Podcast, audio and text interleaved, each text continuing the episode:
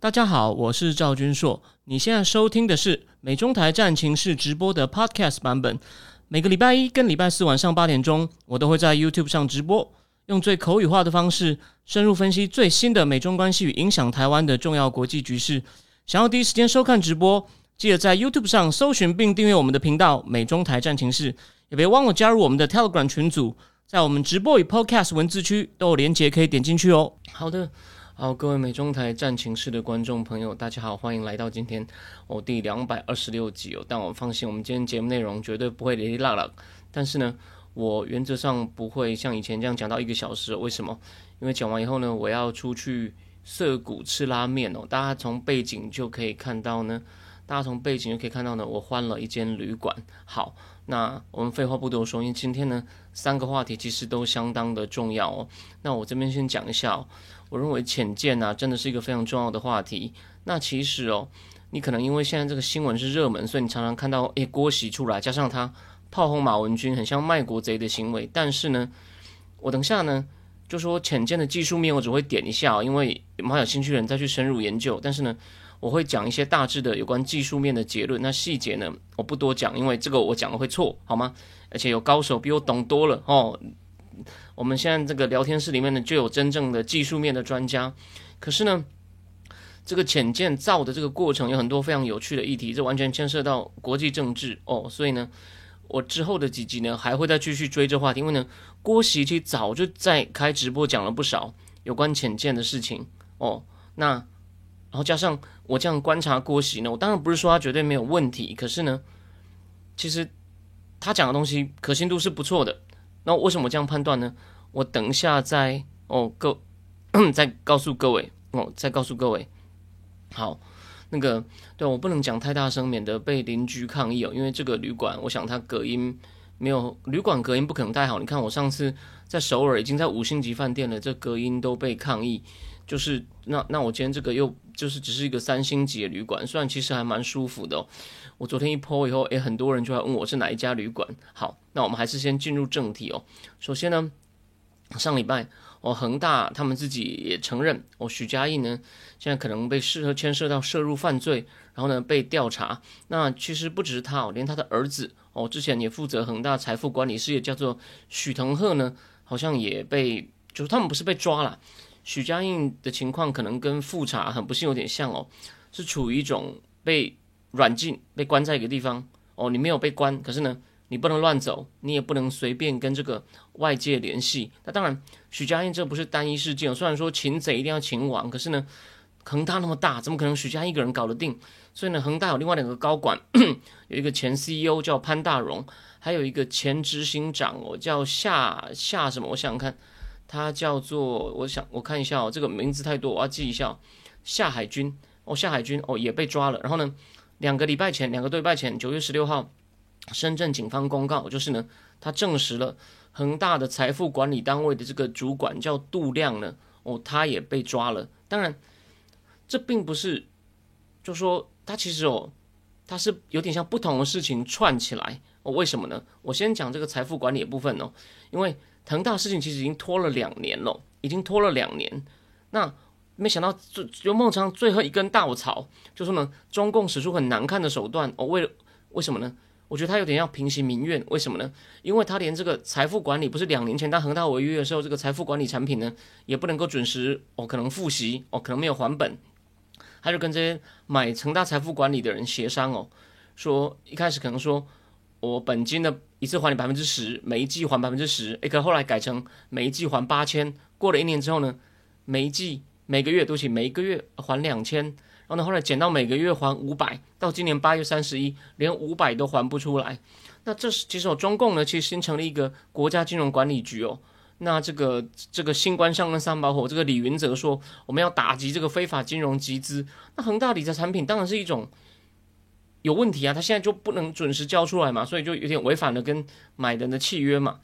那他当初去发这个理财产品呢，也是要拿现金去支应他这个这个怎么讲？一天到晚盖房贷款，然后呢要还货款，或者呢要还这个债券利息，反正就是支应他有有现金可以流动进来。不好意思，我这个我这个呃荧幕上标题先换一下哦。好，那所以呢，我认为啊。他这个东西呢，有点像要平息民怨哦，这是表面上的理由。当然，当然，他也觉得哦，许家印可能说不定会跑掉，所以呢，提前把他控制住。因为呢，他的太太哦已经出去了，而且呢，还用了各种这个不是我细节，这已经这跟这个潜建造的技术可能有点类似了。他太太呢，因为他们是这个在在巴哈马在开曼群岛注册的股东，他们呢。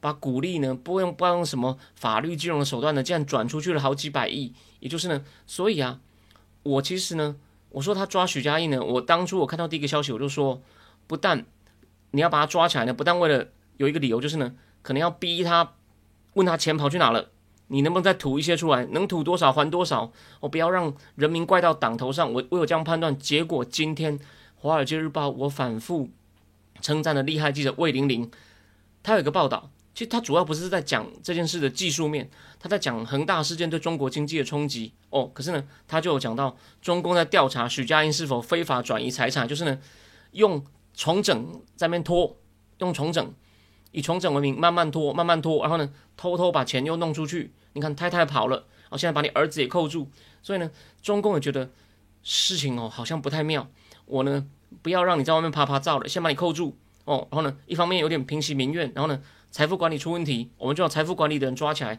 反正跟钱有关的人，现在先全部抓起来。然后呢，要干嘛？当然不是我的层级能知道。可是，可能干嘛？理由就很简单嘛。第一，让对岸的人他怎么讲？我认为你用法律手段，我直接抓人，我认为这很粗糙。不过呢，在情况这么糟的情况下，我这个威权政体这样做，我能理解。那地方我就说了嘛，他们一定有搞一些藏钱的手段。他们他们现在被抓了，用什么方法逼他讲这个？嗯，一定很长，可能他必要说什么脏事都使得出来。好，那当然这个呢，比较像是政论节目层级会讲的话题。那我们我们当然后面我们要来这个更仔细的讲一下这个恒大的一些哦具体的情况，还有到底恒大就说，其实这件事就表示哦。恒大的重整还是不顺利，然后呢，他为什么还不付理财产品付不出来？他也说我们的这个销售不如预期。那我们就来给我们等下再讲几个很枯燥但很必要的数字给大家看。什么叫销售？我销售不如销售不如预期，还有它的重整方案呢也被驳回。那为什么？我等一下都会一起，我稍微跟大家讲一下。我们先讲一下恒大情况，然后再带到整个中国房地产整个部门我的这个情况，好。那个哦，谢谢阿秋提醒，我也发现了。好，有人好，那有人问我说，马文君有内线消息吗？当然有啊，因为他参加国防委员会的秘密会议啊。我这个第二个话题，第二个话题再讲哦。吼，好，那个我我现在先继我先继续哦。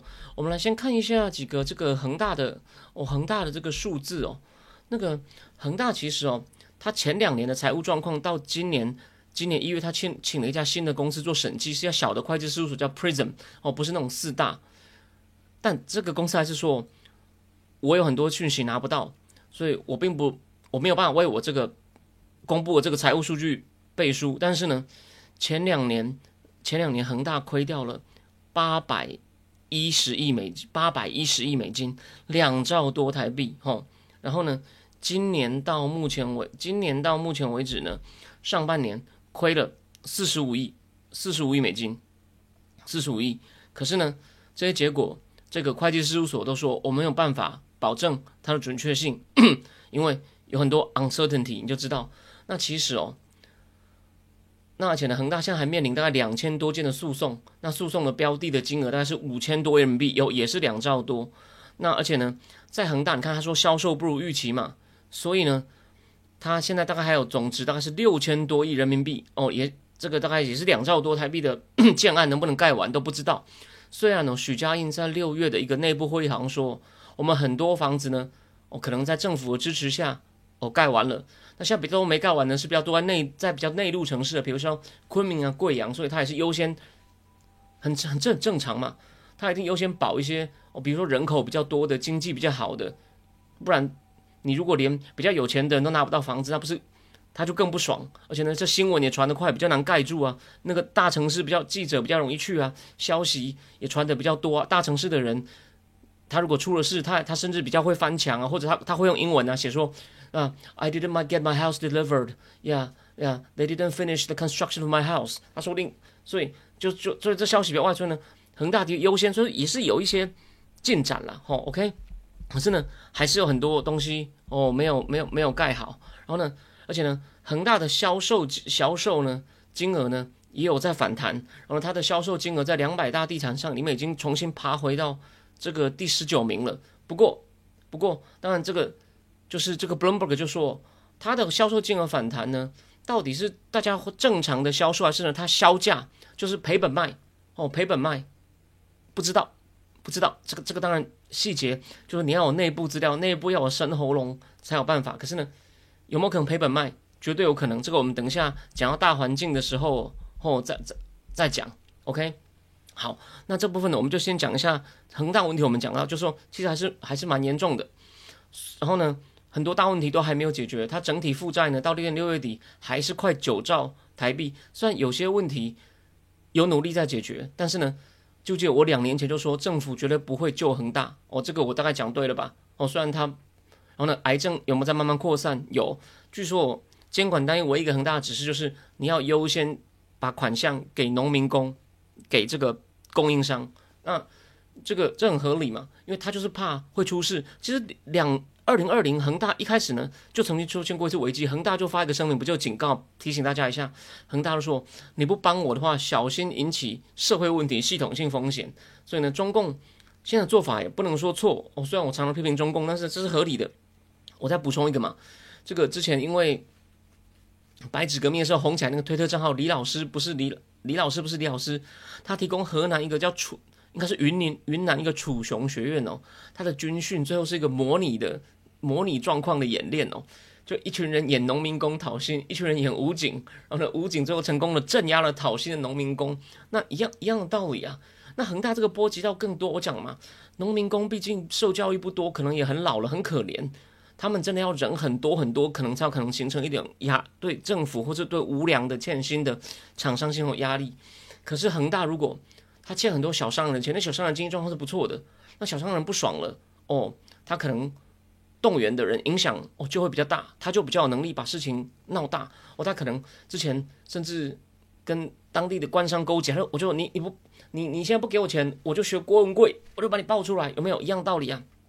哦，当然农民工也是啦，农民工是一个，然后他就跟他你欠你欠的钱欠的债要先还一还。好，那再来，哦对不起，我再补充一点，有关国外有关重整的问题哦，他是这样，他提出一个重整计划。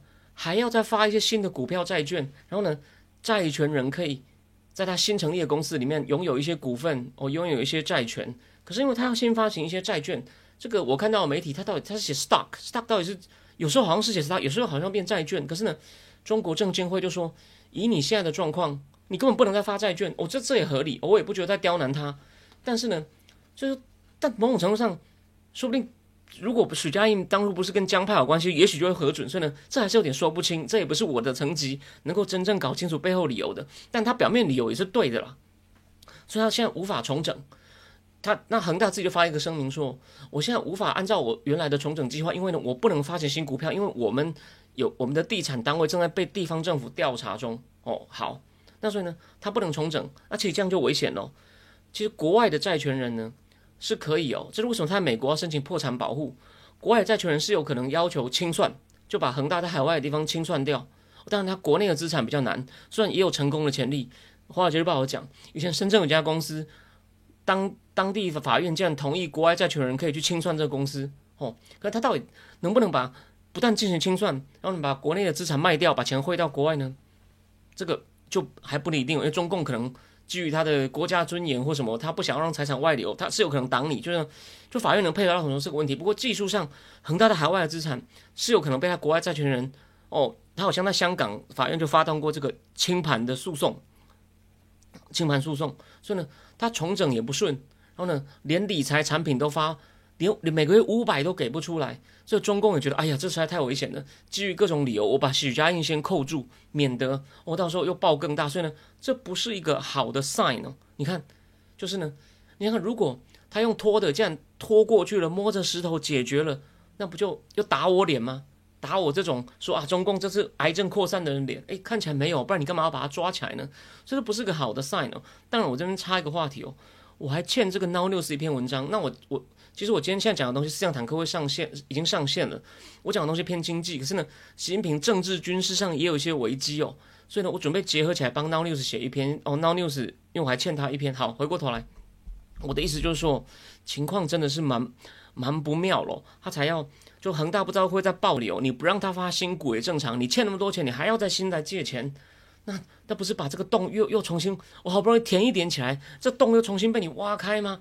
所以哦，所以呢，恒大这个绝对不是个好的 sign。那那那我们再看整体哦，也就是呢，你继续让它拖下去，当然你抓许家印不是好事，那当然不会马上爆市，可是它会不会这样情况加速？我认为会。也就是说，你抓他又能怎么样呢？你就算逼他弄回几百亿，你对他严刑拷打，他是欠几兆诶，不是欠几百亿耶。所以呢。还是有两种剧本，第一就是呢，这个呢符合大，就是目前大环境，其他的描述你都知道，就是这个癌症会还是会继续扩散哦，就算不会很快哦，它也许不会爆金融危机。为什么？华尔街日报有两篇非常好的报道，国内的中文媒体制作了一些大药，很简单，这个中国的大银行的资本失足率哦，资金失足率还蛮够的，也就是它有多少储备资金来应付问题，然后呢？目前被中共列为有问题的坏账啊，银行必须要提拨一些金额去应付可能被他贷款已经不能按时付息的被警示的贷款。中共要提银行要提拨一定的准备金。以大银行来说呢，他提供的准备金已经相当于有问题的贷款的大概八九成了。也就是呢，贷款如果陆续出问题，不管是开发商的或者是交房贷的人，他交不出来了，银行目前大银行的准备金。哦，已经提拨的金额是够多的。然后呢，整个中国的银行体系对于房地产的贷款的比例呢，也从快三成，二零一九的高高最高的快三成，降到二十三。那我要先讲的就是呢，诶，这样听起来好像诶，不就打我脸吗？说啊，你看赵云硕，你讲的太严重。可是就连华尔街日报说，它发生猛爆性金融风暴的机会不大，因为跟我刚刚讲的这些理由。可是，可是。所以这银行还是很伤啊！如果你都要靠贷款展延啊，或者是等等，或你要提拨一些坏账的准备金啊等等，只要银行在受损失，它就很难再积极放款，就是很难支持经济。所以呢，最乐观的估计，而且呢也有它一定的理由，它不引发金融风暴的机会，急性金融风暴机会不大。可是呢，它长期经济绝对是停滞，因为房地产啊，习近平就好像就就整笑了呀，就希望慢慢拖过去。这样是拖不过去，房地产占中国经济的比例太大了哦。刚讲不只是房地产本身哦，它很多很多家具啊、电器啊、油漆啊、建材啊、钢铁啊等等。那目前呢，好像其他行业呢下滑的情况好像还好，但好像钢铁还是很严重。这个细节我可能下一次我再补上去哦，因为我这不是我今天要讲的重点。但你以为这样就没了吗？他说虽然发生机会不大，但也不是没有。为什么？现在正好这是我要讲的重点了。其实，因为开发商现金都很紧缺嘛，包括恒大，包括碧桂园，很多省市，包括比较大的广州哦，华尔街报举的雅安，各地方的限价令已经取消。什么叫限价令？你房地产商打折的幅度，以前规定最多只能打九折或打八五折，不行。现在呢，你想卖多少就卖多少。所以房地产商可能为了要加速换现金进来，可能会加速抛售。只要他开始加速抛售，就是我前面讲的嘛。你只要发现在开始跌了，那你你会不会急着想买？中共还有很多人很穷，房价对他们说实在是太高，特别在一线城市哦，二三线城市算好一点，其实还是很高，可能到四五线城市呢，因为已经跌比较多了，才才会哦，他才买得起。可是大部分人是想在大城市买房啊。我再举个例，就中共目前从数据看真的还好，美国金融风暴的时候呢，跌掉零零六到零八，房价跌到两成。日本或香港之前房地产泡沫破的时候是跌掉三成，跌掉三成。中共全国整体的数据来看，跟去年比才跌掉百分之二点四。虽然当然，你说啊，所以你看嘛，张教授，你看你之前这功课没做好，你果然就输给那个大报纸，你讲的就不准，没这么简单。第一，之前两三年前，如果我讲中共房地产会有问题，他们说不可能，房地产没有跌过，所以他那个已经跨过那个 the point of no return 了。那会不会加速？不知道。那目前为什么看起来还还算盖得住？就是它只跌了二点四，可它真的开始跌了。那我们再讲另外一个数据，我们讲另外一个数据哦，那个八月房地产整体部门的投资比去年跌掉八点八，哦，跌掉八点八。所以你看，房地产部门投资再往下跌，前百大房地产商八月的销售总额，哦，八月的这个销售总额比去年同期比下降了百分之三十四，是历数年来，哦，华尔街报没有写是几年，但写数年来跌幅最大哦，而且呢，那个金额呢也是历年来最低。到九月的数据也出来了，跟去年九月比也是一样，跌掉百分之二十九。所以说呢，我讲了嘛，数据看起来你跟其他国家比没有那么恐怖，中共比就有比较多方式，就像癌症扩散比较慢，但癌症有继续在扩散，有的。所以华尔街报引用了一份很重要的报告，澳盛银行或者澳新银行，对不起，准确名字我有点忘了。如果中共房价跌掉三成，如果中方跌掉三成，它目前大概是五点多兆的。贷款就是住房贷款，就是我买房子，这跟开发商无关的，是我的房屋抵押贷款会变成净值，就自就是净值会少于面额。比如说我的如果房价跌掉三成，我这个我借这么多钱，但我的房价的值会少于我贷款贷那么多只，就是我等我等于亏钱了。以前大家不是买房除了想要自己住，为了让孩子娶老婆，而且还想要赚钱，有没有？很多人就这么买房投机的，所以投机客你就完了。如果跌掉三成的话呢，百分之十二的贷款就百分之十二的，不管你是投机自住，你呢买这个房就亏钱了。如果房价跌掉五成的话呢，有一半的贷款就毁了。那当然跌掉五成是真的是相当恐怖，机会连我都觉得不大。它跌掉三成有没有机会呢？目前才跌掉两成四。那我说它跌的比较慢嘛？那如果跌的比较慢，可是如果一直在继续往下跌，会不会越来越快呢？逻辑上绝对有可能啊。这就很像，还是讲了一句话一样。我是我是三年前讲说中国房地产会开始跌，一定人家会说啊不可能啦，基他会讲出各种理由说不可能啦。虽然他在二零一四到一六年曾经出现过一波一小波，可那时候国家很快就把它撑起来了嘛。所以基于你过去的理由，所有人都会说啊，赵林硕你就是因为你仇共，你反中，所以呢你才会这样讲。但项目开始跌了，然后各个数据还是在继续往下跌，癌症有没有在扩散？有，虽然不够快，但是呢会不会慢到一个程度，忽然就加速？你看嘛，许家印也被抓了，你也出不去了，想跑，那下一个会是谁呢？所以呢，我们从这个，我们从这个各对，所以我们从。我们从这个，我们从这个各个角度来看呢，癌症还在继续扩散。那许家印被抓，又是癌症还在扩散另外一个证明。所以呢，我只是告诉各位，当然目前他忽然爆，我我声音小，是因为我我是我我故意压低声量，免得被被隔壁抗议，好吗？不好意思，我我讲一下，我再讲一下，那个就是我先我第一个阶段，我先做个结论哦，我我做一个结论。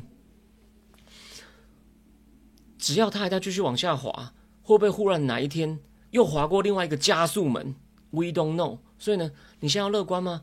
其实彭博就访问一些专家，不是中国三分之一投资人说我现在不碰房地产，百分之三十一人说我不碰房地产。彭博访问一堆专家，方家都说中国经济算其他一些指标，什么工业生产值什么开始有在复苏，可是房地产占中国经济那么大的，他我们到现在还是看不到任何乐观的理由啊。习近平都是蜻蜓点水，只弄一些软软的东西出来。他只是防止你崩盘失控，他好像根本没有要救，他老是以为可以拖得过去。我的基本论点没有变，那你看嘛，所以呢，坏消息还是会稳定的出来，那会不会哪一天变不稳定？不知道，我我我不是神哦，我要是知道我还坐在这里吗？我就找一个大鳄，我就去找阿明说借我，我不要多，我是小人物，我跟你借一百万美金。我要是知道十点我就去放空，我还在这边直播什么？OK，对不对？你也知道我爱吃美食嘛。我 如果放空成功，我就搬来东京，我自己租一个大宅，我想讲多大声就多大声，这是我放空的结果。我每天去吃一家剖给你们，我当我当然会这样做啊。因为我不知道十点，我只知道大趋势。那我跟你讲，你知道大趋势，你不知道细节，十点去操作，绝对输到脱一条裤子。史蒂夫与戴夫会住到公园去，好吗？OK，哦。所以好，那我们第一个话题哦，就先讲到这里好吗？因为我今天准备只在讲大概二十分钟，因为浅见我想要分很多次讲哦。OK，那等我一下哦。浅见国造曲曲折折，我今天技术面的事情我很快三点讲完，细节 聊天室里面有高手，他都讲出自己待过台船的。OK，但。我先讲三点，然后再来，我反而帮他补充，就是郭喜五月十七的直播，他讲了一个浅见国造前面的一些决策过程，我觉得这很有趣。我想很多人很少人应该把郭喜那个五月十七的直播看完，所以他不是现在才出来挣热度。OK，好，我先讲，大家都知道嘛，他这次的尾翼是那个不是不是那个十字形，是 X 字形的。然后黄曙光说那四片东西啊，三片坏了还是可以继续控制哦，这非常的好，这非常的好。然后第二个呢，我们的钢板哦。欧美的钢板卖我们，我们自己造出一个 S H S L A 的钢板哦，据说也不错。但焊接呢，有请国外的专专人技术。当然，为什么能做到呢？当然，焊接我也是我的工作也接触到一点呢。我们的连我们做咖啡机的那个水箱啊，焊接如果不够好的话呢，温度会保持的不够好。连我们这种简单的东西，只是个加热器的东西，都有这种学问的，何况是水潜水艇需要这么精密的东西？但那个焊接人员呢？我等一下会讲，焊接人员从国外请来的呢，好像就被马文君爆了，就就他妈的出问题。我等一下再细节讲，郭喜都有讲，所以我认为他是个很实在的人。当然看得出来黄曙光很信任他，所以他在去找伤员的时候有没有图利自己？逻辑上有可能，但是呢，从我看他现在讲话的方式啊，我等一下再讲。好，第二个就钢板，我们自己做出来，这是我们技术突破，就他们的制造业很强，所以钢板我觉得台湾是有能力的。当然细节我不懂哦。而且大家问台船的高手，或你自己去请教别人哦。这个十字，再来我要补充一点，梅复兴的文章写得很好。他说我们这个弦的侧边哦，有那个这个声呐的阵列哦，哦，它会比以色列的海豚级还好，因为呢，反正它阵阵那个收集声呐、收集讯号的那个阵列的基线很长，你要基线很长，不同角度才能够收集更多讯号，准确的判断方位哦。所以这里另外是个这是个突破。另外梅复兴有讲。有专家说，他看那个台湾的浅见的钢板好像有地方不平，梅复兴就说：“你们这个是无谓的担忧，那不是说用久了出现疲劳才会有些钢板看起来不平。”他说：“当你最后一段测试之前，你还没有装电瓶跟望远镜的时候呢，就会支撑力不够哦。”就简单这样讲，OK？因为他现在只是在船舶测试嘛，他说还要水下测试，好像在接着进行。船舶测试的时候呢，船坞测试的时候呢，才会装最后这两个东西哦。这是行内的东西，我讲错的话，欢迎随时更正我。但梅复兴也就提醒我们，但梅复兴讲到一点，黄曙光认为哦，你现在测试八个月哦，明年就要真的上线，他认为这太短了。他举日本要测十七个月，德国测四十测四十个月，印度、澳洲、南海都测大概一两年。他认为我们我们黄曙光这个海口夸的有点大了。诶，我觉得这个是个合理的担忧，我们也不能全部都说他好话，好吗？那个杨一抹杨杨一抹淡绿，他说 OK，我懂你意思。好，呃，有人问我说今天最后会分享日本美食吗？呃，我昨天找到巷弄美食啊，我还没去吃，因为我今天中午在赶四辆坦克稿，我明我礼拜四分享好吗？哦，我这次我还在进行中。哦，或者你去看我脸书，我已经我这两天吃这几天吃的什么，我已经有贴出来了。或者好，如果你没有看我脸书的话呢，我去我 po 在那个好了战情室，我答应你哦，我用写的好了，因为用讲的，我觉得我讲的差不多，用写的效果差不多。好，等下先继续讲。这个梅复兴就说，你只测测到明年年底，我再测待不到一年就要让它实际上上线，这实在是有点 risky。诶，这我同意，这个的确是我们。我们要就事论事，好，再来，再来，我就先花十几分钟讲一下我怎么判断郭喜哦。其实哦，我认为郭喜现在开直播，哦，他口才不好，有些东西表达的不够清楚。可是呢，因为呢，他讲的东西比较像那种理工脑的人，他可以抓到重点，可他做的一些引申比喻，其实我觉得都不太对。哦，那像我有时候也会有些人不看我节目说，除了我声线太高，或者是因为我有时候讲到别的东西的时候，我会讲到就岔出去了，然后回来不一定回得来，然后就整个乱掉了。我的问题是乱掉，让你觉得不清楚。但郭喜是我觉得他表达能力不够好。然后呢，虽然说他现在，但这个东西他很懂。但你从他讲话之后，他虽然讲的不清不楚，就这个人，他他这方面他随口都可以讲，因为他真的很懂，深度参与好。那我先讲了，哦，我先讲一下郭喜的一些生平，知道这个人是蛮厉害的。你看他是应用数学博士，他念两年半就念完。然后他说，海军之前有个司令哦，叫董祥龙，是电脑科学博士，都在西北。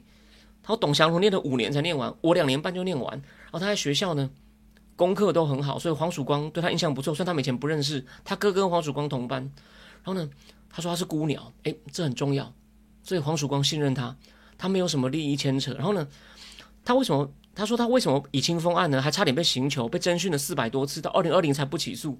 他说因为当天早上啊，他跟以清风在武货室很熟，他跟以清风讲了很多话，其他人都很懂，都不讲话。他有点呆啊，就理工脑。他觉得我我跟他又没聊什么，我又知道不多，结果呢就被剪掉盯上。好，但他那天他说他是放假，他跟以清风聊完，他去证券行了。我为什么要讲这个？讲这这又不是重点哦。我我郭喜告的成，我等一下告诉你。他说他那天跑去证券行，原来他在证券业待过十年，所以你就知道理工脑的人很多很喜欢操作证券。可是呢，他后来又讲到他为什么？他说人家说我是军火商，虽然他在海军的时候的确是武货士嘛，当然碰很多武器。可是他是应用数学博士，又去搞证券，然后他呢，他说他在卖生命探测器。他什么时候从证券转生命探测器？他没有讲。可是他有在脸书上秀照片。他在生命探测器的摊位，二零零八年我有看，说他在卖生命探测器。所以他他后来又有点回到本行，生命探测器算是算是潜艇或者很多船啊，可能飞机必要的搜救装备哦，也算是相关，但不直接相关。OK，再来，他后来不是搞麻将最大档吗？他开麻将馆，他说我的环境很好，所以呢，他是做一件事很认真的人，而且呢，就是他也蛮斜杠的。哦，他可能因为理工科的也是理工脑的人哦，很喜欢打麻将、打牌，有没有？所以呢，你看哦，他做每件事呢，其实感觉上做的不错。你看，能在证券业十年，然后也有考到证照，然后后来又卖生命探测器，后来黄曙光又把重任交给他，哦，又把重任交给他。有老说可以卖 Netflix，没有错啊。郭喜他应该有看郭喜受《镜周刊》《镜电视》专访，那个我下面下面后面再讲。我先讲哦，郭喜一开始讲了一些很重要的东西哦。他说，蔡英文在民间的时候呢，就找这个淡江的陈文正写白皮书，国防白皮书。那陈文正现在是国安会的人，国安会的应该是咨询委员。如果我讲错，陈文正，陈文正就找黄曙光，黄曙光是副司令。黄曙光因为是我是现役军人，我不能参与。黄曙光就推荐一个退休的潜舰舰长叫杨毅。杨毅说啊，我们军人都蓝的啊，对啊，你不要想哦，你不要看李喜明现在，李喜明其实哦。因为他比较对抗中共，李喜明在海军很多海军旧同朋友都不喜欢他，觉得你就在帮民进党对抗中共，所以他们真的是很蓝。像当初不是那个梁东平吗？他是左营眷村出来的，梁东平罢韩也是被被骂数典忘祖，有没有？杨毅就说：“我不能帮民进党。”黄曙光就把他叫来说：“不可以，我们就是提供专业意见，你不要有党派问题。”所以杨毅还跟蔡英文见面，这郭喜就亮出照片来了。哦，再来就妙了。哦，蔡英文当权以后呢，第一件干的事情，我讲决策过程很妙，就把黄曙光火速从一个副司令，他还缺少一些必要历练，直接变海军司令。因为黄曙光通常你要当司令之前，你可能要去参谋本部当副参谋总长，哦，或者当一些其他职位。黄曙光直接从副司令变司令，把李喜明弄掉了，所以李喜明很不爽，李喜明被挤去当副副副部长了。OK，哦。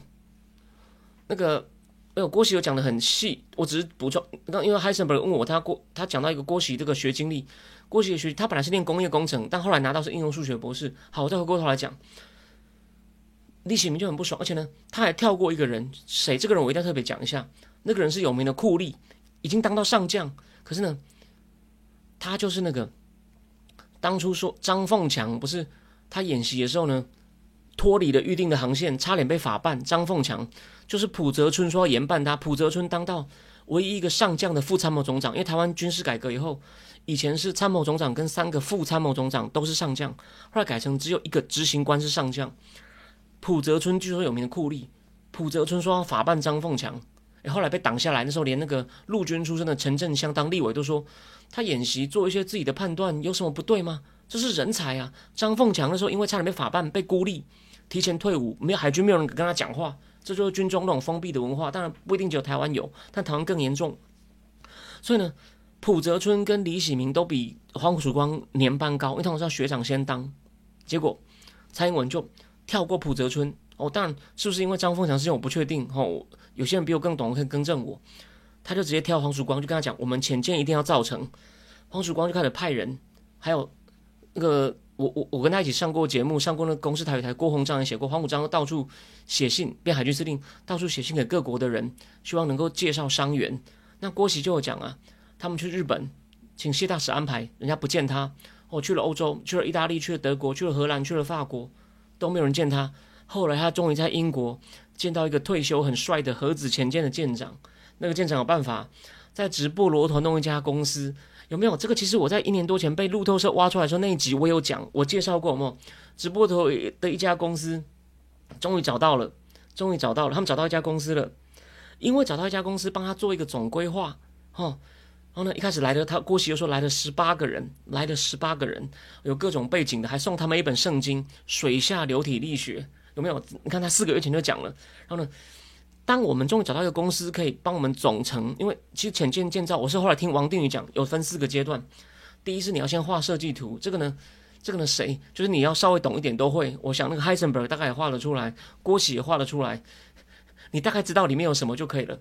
第二阶段，合约设计。就你要真的找到一家公司，帮你，帮你把每一部分哦，大概要从哪里找？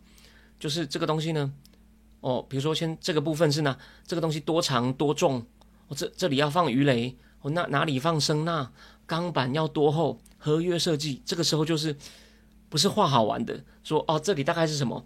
它要很精确了，哦，这合约设计。但现在有一家公司，也因为这样，美国才愿意国务院放行。就是给你，他同意服务合约，给你一些服务的资源哦。我同意出口一些服务给你，出口一些服务给你。OK，好，最后再补充一下，这个，对对对，你可以去看我旧的，我我回去改贴一下旧的好了。以前路透路透社就有这个挖出来，哦，挖出来。好，我继续讲哦。刚刚龙虾把我那个问题，我等一下回答你。所以啊，当美国也。愿意出口说，王定宇说，在二零一九就开过一次秘密会议，专案报告，第一次的专案报告。因为呢，一些该有的，那黄曙光有讲嘛，我们就要到处去找。黄曙光有列了十几个原则，我讲几个大概的，那是那个上泰报的郭鸿章写的。第一，我们每一种要买的东西都要找三个厂商，免得中间出问题。第二，每一个厂商都要有时机哦，不可以一些军火掮客找几个退休将领成立一个空壳公司。诶，这个报道里面有写，日本有遇到一个空壳公司。背后台有台湾的海军将领撑腰，美国遇到空壳公司，就只有这家郭喜找来的，虽然挂在直布罗陀，但不是空壳公司。然后他们又继续在介绍人过来，所以当初介绍人来的那些背景资料，郭喜在直播中有出示一下那本那本资料，他不肯给你看，OK，不肯给你看，所以郭喜真的是有料的啦，这是重点啦，OK。然后呢，还有武器部分要军售。在台是商售，军售跟商售的差别是大学问。你你们可能想不到，因为以清封面啊，台湾网络上有一篇非常棒的文章，我有存下来。那个我今天讲不完，所以我说了，我虽然不是军事专家，可是相关的这种决策过程跟他一些程序，这种军事非技术的知识，我们这个变成我节目未来一两个月内的常态性的主题，好吗？因为这太重要了，因为我们我们是面临战争威胁国家，各位好日子都过去了。当然，我所在的日本。会不会到时候，第一让美国全部使用它的机场设备？日本会不会甚至自卫队参战？对于战战况会有决定性影响？但这是另外一个话题，我们以前也稍微提过了。好，回过头来，王曙光说，我们要找的公司一定要有时机，不能空壳公司。第二，所有的出口许可都要有，不然敏感东西人家就把你挡下来了。中共运作一下哦，或者是他们的国安单位说这个不可以给台湾哦，基于很多理由不能得罪中共，或者是不一定不能得罪中共。万一给台湾被台湾的军人拿去卖掉怎么办？哦，我们他每个国家都有自己的评估啊，所以这麻烦的不得了。哦，黄曙光也说不要见前客，因为我们钱已经不够了。哦，然后他们光这个设计部分呢，就花了二十几亿台币预算。但是呢，他说如果我们要请委托别人设计，要花两百亿，所以呢，真的是可蛮克难的。哦，蛮克难的。OK，那郭反正郭学说中有个公司设计第三段什么呢？西部设计，这是王定宇讲的。哦，这很复杂，西部设计。有两百多个零件，总共有七百多张图，那就是第二次，第二次立法院开秘密会议，开秘密会议，所有的进出口许可都要亮出来。国防国防部的官员拿出厚厚一叠，立委自己决定要不要看。王定宇说我不看，你们自己看。然后像我就回答你，其实那些东西都是机密啦，你不签保密，保密协定也像个形式啦，你就算不签呢。你要是讲出去，你一样有法律责任啊！不是说我不签我就可以讲，好吗？各位，那些都是你那些东西废话，当然都是机密。你泄出去很多东西被中共知道或各种理由就破，有些国家也是秘密卖给你，好吗？秘密卖给你，你现在如果被公开了破局了，对方这样讲，如果法国马文军出来骂怎么办？假设法国要卖给你，或德国要卖给你，被被公开了，有人就反对，这怎么回事？这没有违反我们的法规吗？啊，你有确定台湾不会把你外流吗？或者是你这个有没有违反美国的规定？对吧？拿拿东西来卡你怎么办？所以马文君有没有签其实不关键，那个东西本来就不可以讲的哦。那种那种秘密会议手机都要收走，任何非闲杂人都不能进去。前一天，国安局的人，王定宇讲，国安局的人要进来，确定没有任何监听设备，哦，OK，好，所以啊，OK，那个 Allen 张他有骂李喜明没有错，哦，对，谢谢，我补充一下，他有骂说，哦，那李喜明真是奇怪啊，哦，对，我再补充一点，这个是决策过程，我一定要讲。现在蓝营的人为了怕被打脸，就会说是马英九时代定案的，技术上来说没有错。陈永康当海军司令的时候，定了十二项造舰计划，潜舰是其中一件。然后呢，初步的预算是李喜明时代通过的，很少了，那预算很少，就是规划的预算。那而且这个郭喜他都讲的很直，说我说嘛，他骂人其实哦，他骂的很不精彩哦，骂的很不精彩，不像那些名嘴啊，不像那些名嘴骂那么精彩。郭郭郭喜郭喜骂人呢，就是。他很直率的讲出最关键的东西，没有什么形容词，比喻也常不太对，所以他我说认为他口才不太好，他就是那种技术性的，没有到差，他可以讲得很清楚，但其实要不是他专业知识很够，他讲话其实蛮没有魅力的，所以他要出来搞麻将党，那个搞不起来啦，所以他会之前讲麻将的时候呢，你不要看麻将很多人打哦，他讲麻将的时候点阅率不高了，请徐乃麟也没有到多高啦，但他一讲浅见，虽然口才不好，可是呢有料，大家还是要听啊。OK，我继续讲哦，他说。你李喜明自己也是浅见出身，也是二五九战队出来的，然后你也通过预算，然后呢，你后来呢，为了你的不对称作战整体防卫构想，你就反对，你反对个什么？他还骂李喜明，你来告我，所以他有呛李喜明。当然，李喜明对浅见的看法，我今天帮我们时间讲郭鸿章的那个、那个、那个、那个、那个、那个、那个连续的报道，最后有一些讨论。他说李喜明在概念上并不反对，虽然他把浅见认为是传统武力，好吗？OK，好，那我继续讲。我我要我要讲的重点是呢，所以呢，但是就是反正就是陈永康复的时候定案，这没有错，但是政府并不支持，只是海军觉得我们一定要做。但其实我真补充一点哦，马英九时代哦，不管你要不要归功于他哦，我知道深绿的那个说你这样说你不要帮他讲话，但马英九他至少他有间接促成一件好事，就很像最讨厌川普的那些观测站派的人都同意川普用很多鹰派，有点一样的道理嘛。马英九时代有两个人用的不错，就是因为。那时候有一个司令是那个莫名其妙上来那个那个叫谁？雷玉琪空军司令，本来他要升司令，雷玉琪被换掉，就换上那个谁，很温和的那个人，两个字的，我现在有点忘了。雷玉琪，雷玉琪因为让他儿子办喜宴，都拉那个下属去帮他筹备，哦，公私不分，然后就换了那个很温和的名字两个字那个，他当部长的时候非常支持，他跟高广仪，高广仪是海军出身的造舰计划。那个、那个、那个、那个、那个人，就我现在会一下想不起来，那个人是谁啊？那个两两个字的那个空军司令，两个字的，就是接替雷玉琪，雷玉琪火速下台，然后就换从空军副司令被火速拉为司令，只是顶住的人。后来他要变国防部长，他非常支持那时候高广仪所提出的海军造舰计划，虽然他是空军，然后呢，所以呢，马英九时代的确有些推进，但你但马英九本身并不支持前舰，OK，吼。呃，然后再来，就是，然后再来就是那个什么，我讲了嘛，李喜明时代有通过部分预算，但李喜明下来以后被蔡英文赶下来以后就，那还好在国防部部长不能讲话，可是他退伍之后呢，当完总长退伍之后呢，就开始一直骂说啊这种大东西不要买了，都会被都没有用啊等等的。不过浅见是例外，我等一下再讲，OK。所以呢，我前面在决策过程讲完，然后呢，黄曙光一开始出去联络找伤员都找不到，他就找来郭喜。所以我再补充一点，不是唐飞，唐飞很早了。那个对严明啦，谢谢谢谢谢谢严明啦，严明是莫名其妙，严明本来当副司令要退休了，莫名其妙当到部长，他跟高广仪配合的非常好。不管他们有一次好像有二十七个人事案啊，要升中上少将的，有二十一个都是空海军，但这个有点自肥，跟着他们。那时候趁机通过造舰案，严明很支持高广仪提出造舰案，这是配合的非常好，这是台湾该走的方向。我不是复习项目讲过吗？台湾比较有良心的臭老陆总长霍守业跟马英九说，台湾需要的是大海军、中空军、小陆军，但马英九没有听啊。OK，好，回过头来，那个黄曙光就找了这个郭喜，然后郭喜又说你要给我一张证书，所以由海军计划署上公文给郭喜名片，给他一张证书，他是顾问，让他出去找伤员。因为什么？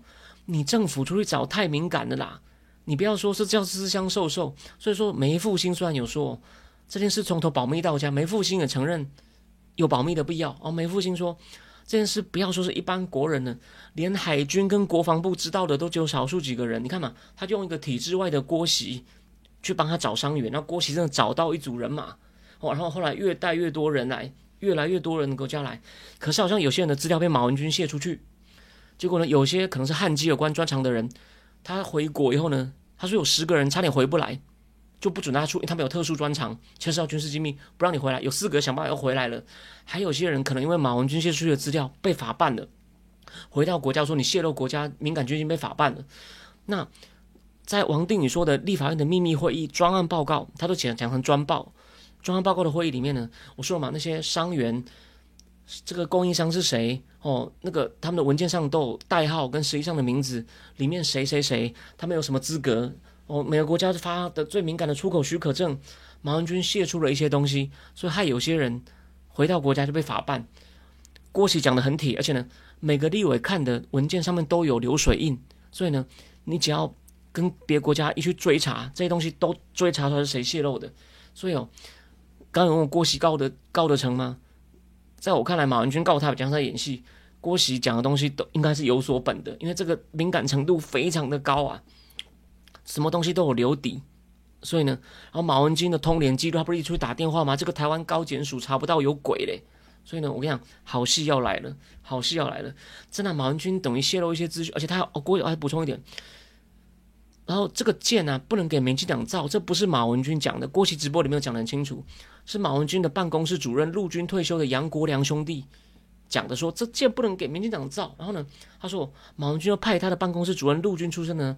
到处去跟军火商要这个，郭喜没有讲，就这样要这个。他说我为什么会讲？他也跟我要啊。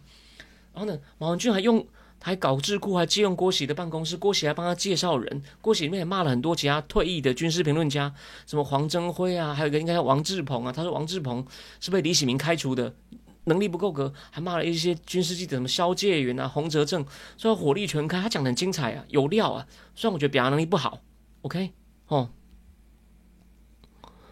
OK，那个哦不止哦，那个王定宇有讲啊，蒋经国老老蒋时代就想搞，老蒋小蒋都想搞，但你官方出去找，没有人要卖给你呀，太敏感了。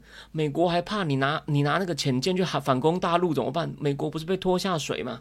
所以啊，我要告诉各位的是，黄曙光弄郭喜去，这绝对不叫私相授受，你就是要派一个人出去，用他的人脉跟他海军的知识，先用私人的身份。去去慢慢捞，甚至不要讲清楚。他们还会创造假的贸易公司，当一些敏感设备扣住的时候，去把人家设备偷换。这完全是拍 Netflix，一点都没有错。所以郭喜处理问题能力很强。他说：“我常常要去跟一些部长简报，说现在出状况了怎么办？”他说：“很多东西还不能讲开，这过程绝对可以拍电影，但是呢，还没那么快，可能要五年十年。等到哦，我都已经变成一个六十岁老人的时候，大概差不多的时候才可以拍，好吗？”好，那不过我先讲哦，马文娟的南投还是很稳啦，除非你郭喜爆更大料，因为他的南投相亲没有管那么多。好，我觉得今天哦，这个郭喜部分我先讲到这边，真的很多很精彩的东西。所以呢，郭喜就是当一个非正非当一个顾问，到处去出去帮忙找，因为你官方的成分一出来，可能很多就破局了。郭喜先用。就说我是业界人士啊，我想找点东西啊，你可不可以先介绍几个人啊，然后跟他谈以后呢，然后当然他要找到一个直布罗陀的人牵线，他们联手开始慢慢的把相关的拉架，当然美国也都点头同意，美国也都说好了，我我同意你给他出口哦，然后呢，慢慢有些人有些国家就放行了哦，这个细节我们以后再讲，因为我觉得郭琦他对浅见做了五六集直播，只看了一集，五月十七的不是最新的，OK，好，我最后对我最后讲一下。有关李喜明的问题，其实哦，潜舰就是一种不对称作战的很好的武器，虽然它被列为传统武力。中共为什么要有六十艘潜舰？然后呢，还有那么多东风飞弹？因为他知道他跟美国海军正面打会死得很惨，他用潜舰神出鬼没。中共大概有六十艘，我算给你听。中共跟苏联大概买十几艘基洛级，他自己造了三十一艘，总共四十一艘。哦，这是苏联或仿苏的。然后他更早有一种叫什么叫零三五吧，我讲错，在高手更正我。大概有十几艘，是这样就五十几艘，有十艘攻击型核潜艇，有十艘攻击型核潜艇，所以总共就有六十几艘。